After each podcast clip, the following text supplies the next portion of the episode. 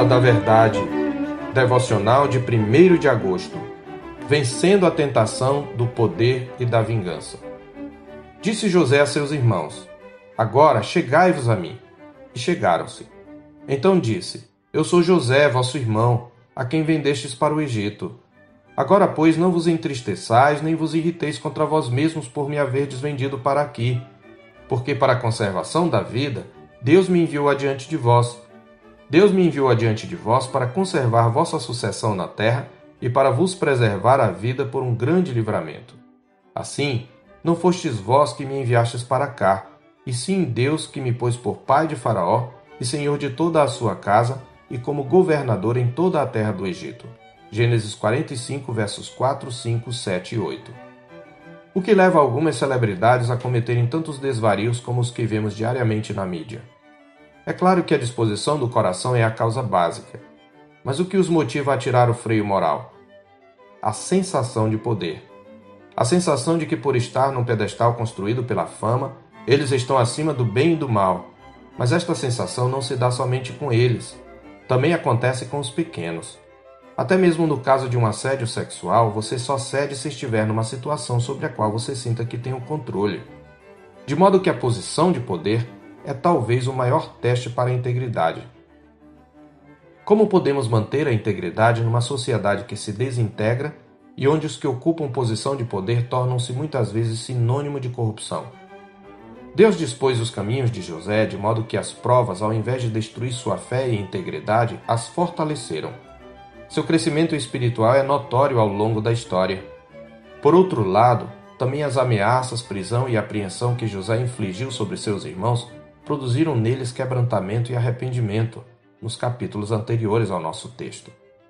O perdão e a reconciliação, no entanto, não foram uma conquista sem luta.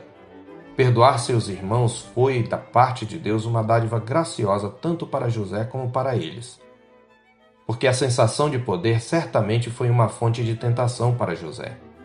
Agora ele tem a faca e o queijo na mão para ir à desforra. Mas diante da tentação do poder e da vingança, José mais uma vez demonstra integridade resistente. A centralidade de Deus em sua vida moveu José a perdoar. Em seu discurso, ele dirige uma palavra de perdão a seus irmãos. Ele os consola e tranquiliza quanto à culpa pelos feitos passados e em relação ao temor quanto ao futuro. O que manteve o coração de José liberto da mágoa e longe do sentimento de retaliação foi uma visão correta dos atributos de Deus o Deus da promessa é o sujeito absoluto e o principal personagem da história. Seus atos dominam a palavra de perdão de José. Por quatro vezes Deus é reconhecido como o sujeito soberano dos eventos, dos versos 5 a 9. Nesse discurso são destacadas pelo menos três perfeições divinas. A primeira delas é a soberana providência de Deus. Deus reina absoluto sobre todos os eventos e faz tudo como lhe apraz. A soberania envolve a autoridade, a vontade e o poder de Deus. A providência refere-se ao exercício efetivo dessa soberania, conduzindo todos os eventos e todas as criaturas, desde a maior até a menor, para cumprir seus eternos decretos. José fala enfaticamente sobre esta soberana providência. Ele sabia que Deus jamais perde sua prerrogativa real, nem tampouco seu controle sobre o curso dos acontecimentos. Nas situações mais inesperadas, Deus sempre teve as rédeas da história. Ele reina acima dos irmãos de José, de Potifar e sua mulher, de Faraó e até mesmo das forças da natureza. José afirma por três vezes que Deus o enviara, nos versos 5, 7 e 8, além de ressaltar que Deus o pôs por pai de Faraó e senhor de toda a sua casa, no verso 8, e como senhor em toda a terra do Egito, no verso 9. A convicção de José, portanto, vai além de uma vaga vontade permissiva. Seu discurso enfatiza que Deus determinou o curso dos acontecimentos em cada detalhe, ainda que não seja autor do pecado. Esta convicção produziu nele tranquilidade, porque, estando tudo sob o controle de Deus, ele não precisaria tomar a vingança em suas próprias mãos. E, por outro lado, produziu temor, porque ele sabia que a vingança e a retribuição do mal são prerrogativas divinas. Portanto, ele não tinha o direito de fazê-lo, conforme pondera no capítulo 50, verso 19. Acaso estou eu em lugar de Deus? A segunda perfeição é a insondável sabedoria de Deus. Deus utilizou os instrumentos mais inusitados e improváveis. Cada sofrimento infligido a José trouxe benefícios para a formação do seu caráter e habilidades para ocupar o papel que Deus lhe designara. Além disso, cada trama maquinada contra ele o levou para mais e mais perto da posição que ele agora ocupava. Em sua sabedoria inescrutável, portanto, Deus fez de José instrumento de um plano grandioso, levar a cabo o seu propósito redentor para com seu povo eleito. Ao preservar o povo da promessa, Deus garantiu a continuidade da linhagem santa da qual milênios depois viria o Salvador. E a terceira e última perfeição é a graciosa bondade de Deus. Mesmo os eventos mais injustos do ponto de vista humano foram atos da bondade graciosa da parte de Deus. Sobretudo considerando que se trata de uma família conflituosa e disfuncional.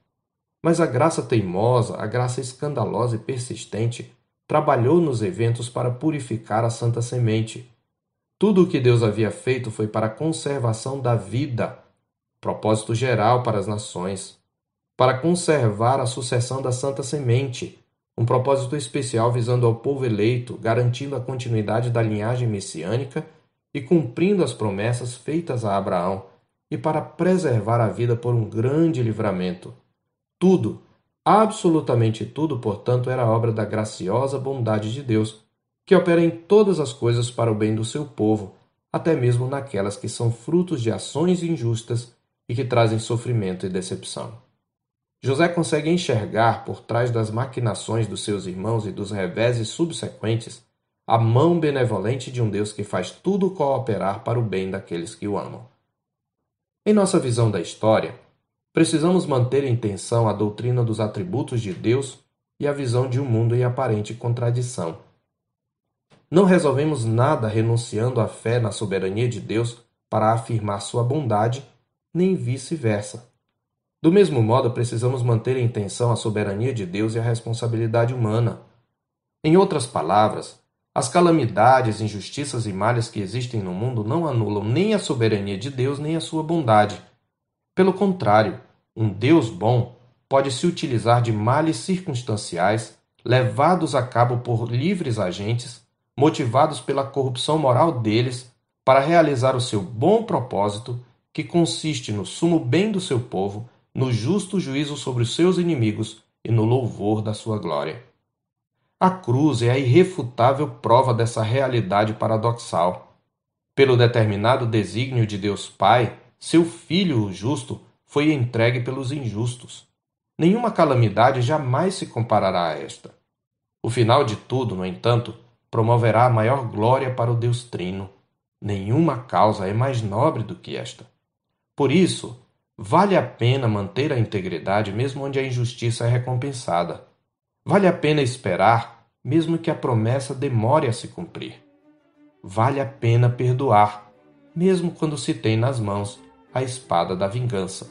Eu sou o pastor Marcos Augusto, pastor da Terceira Igreja Presbiteriana de Boa Vista, em Roraima. Tenha um bom dia na paz do Senhor Jesus.